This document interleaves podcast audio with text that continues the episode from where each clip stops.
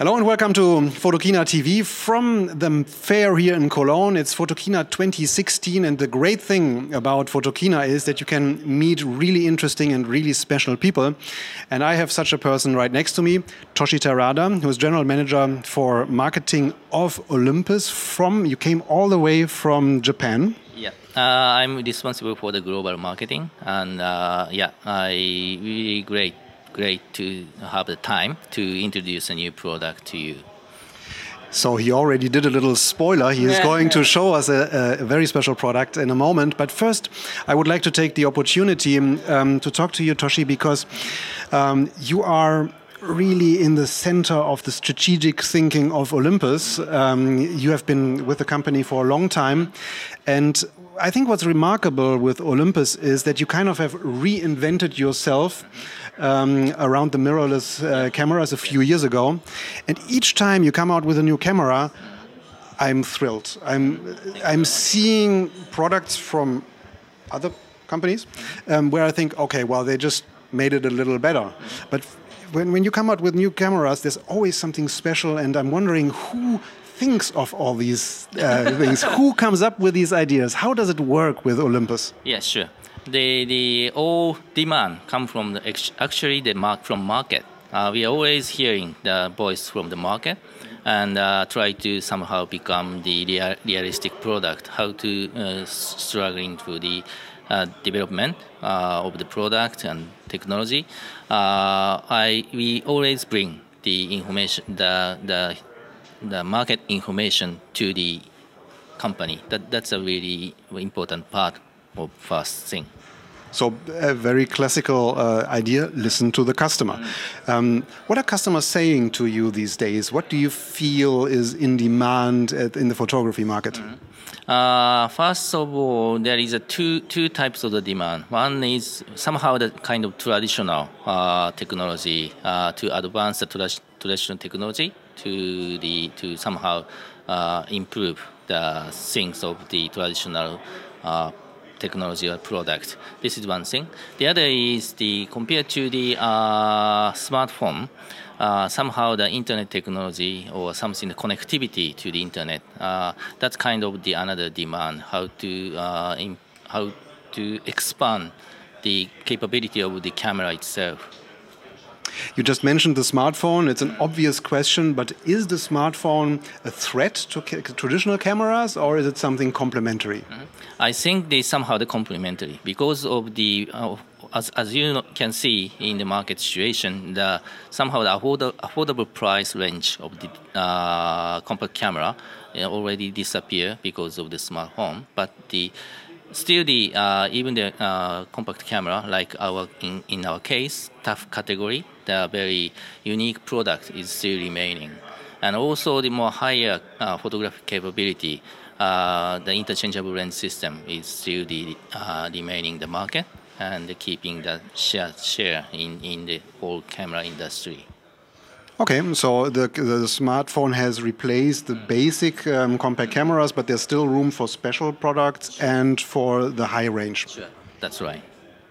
Now you just said you're listening to the market to find ideas for, for new products, mm -hmm. but it's not as simple as that. uh, if I remember, Steve Jobs, for example, said, "Don't ask the customer; he doesn't know yeah. what he wants." If you want to be a visionary, you have to have own ideas, and I see these ideas with uh, with Olympus. There must be also a source of innovation within the company of people who are thinking ahead and coming up with these brilliant features. I'm just thinking about Live Bulb, um, uh, sure. these these features that nobody envisioned before they hit the market, and suddenly sure. people are looking at this and saying, "Wow, who thought of this?" Yeah, sure. Of course, uh, the always we are something the considering technology first or demand first, but the actually our our way of the thought is come from the demand. And for example, uh, we already developed the yes, as you say, the live bulb, and also the uh, image, nice image stabilization. That are coming from the kind of the uh, one of the uh, development guy's ambition, let's say. Uh, for example, to take a shoot of the image of firework by handheld. That's a kind of his dream. in future. That that's a kind of starting point to to invent the image stabilization performance and also the kind of live bulb technology. Now, when I when I look at um, the market, it's a little bit um, difficult at the moment because um, it looks like cameras have reached a point where they can do everything uh, one could think of, and even more so now it's the point where um, we are asking where is camera technology going. What is your point on this? Do you, what are you dreaming about in camera technology five, ten years down the road? Mm -hmm. Uh, one, one thing, as I said, the kind of the improvement of the current technology or current performance level uh, using the, our original technology, IS technology, and also image quality technology. And the, uh, the other thing is the, to, to how to um, implement the in internet connection technology for the camera business. That is another, yeah, kind of ambition for us. Can you um, tell me when you are developing a new camera, how many years before the actual product launch do you start with this, and what's the process? Do you have regular meetings? Are you bringing in, in people that are bringing ideas? How does it work? How does it formally work? Mm -hmm. uh, it depends on the product range. Uh, for example, the flagship model type of thing uh, takes a lot, lot of time, maybe three years or something like this.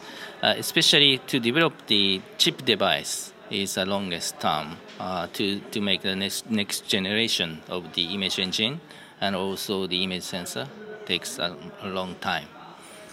But um, I suppose that not three years before the launch of the camera, everything is fixed because it, uh, along these three years, there's probably new ideas, things that are coming in. When is the real deadline where, where you say, okay, now stop, uh, this is the camera, this is how it's going to be produced? Yeah, it's, it, it depends. Uh, depends on the demand, I think. Uh, of course, the most of the uh, deadline come to one year before or something more than one year before. I think. But the, of course, we little bit we can manage the flexibility uh, once we got the, some demand from the market. Uh, even almost the final part of the product, uh, we can somehow changing the firmware to adapt the demand of the uh, customers. Yeah, that depends on technology or depends on the demand. I think. Okay, I think that gave us a good idea um, about what uh, you're thinking about at the moment, how cameras are developed. Um, I have two more questions here on the list. One is um, personally for you, what was the most exciting development uh, in camera development uh, in these last years? As we've seen so many things come up, but is there something that you find was pivotal, was very important for the, for Olympus or the whole camera industry? Uh, one is the optical technology. Uh, nowadays, uh, since E1 EM1 launching, we start to the lineup of the professional class uh, lens lineup. Uh, now we have a five lens lineup, uh, lens pro lens. Uh, I think the, this quality level is really, really excited, and also the size-wise, very unique compared to the conventional DSLR price, uh, the lens lineup. The size-wise, quality-wise, it's really unique product and it's really exciting. Once we have a new lens, I'm really exciting. And this time also we like we will introduce two new lens, pro lenses which we're going to talk about in a moment. Um, a last question. In your position description, it always already says global marketing. So you have a truly global perspective on, um, on what you are uh, leading Olympus towards. Uh, you're thinking about the whole world, whilst we are here a little bit in our thinking in, in terms of Europe. Now, do you see differences in um, in the in the market, or is everything converging to the same uh, there is a uh, yeah. There is a something that we, we have difference. There is a difference but the now we are focusing on very high added uh, value product like the interchangeable lens system. And to to see this that uh, in the users behavior almost same uh, in the worldwide. And especially for the professional class level or high enthusiast model, it's almost same. Uh, I always hearing from the professional photographer or enthusiast in worldwide, uh, the demand almost same. Uh, we, we can somehow the uh, utilize the voice from the Japan somehow as a representative of the total uh, market or something like this. So that's on the professional level, but uh, it sounded like you were going to say that on the consumer level there are differences. Sure. Uh, for example, Pen series, uh, we have the P uh, Pen uh, EPL series. This is a kind of the uh, female marketing products, right? still, the Japan and Asia is the leading market for the the female camera business, but now Europe just coming right, right now, and the still the struggling the uh, U.S. market uh, for the, the, to develop this new new field or new customer. A little bit the consumer level is different behavior or different demand may have. Okay, so next we are going to turn our attention to the Pro products that you just mentioned, which is going to be a next uh, show that we're going to do. Thank you for the moment, for these insights. Yep. And uh, be sure to have another look at Photokina TV when we talk about the very exciting new products.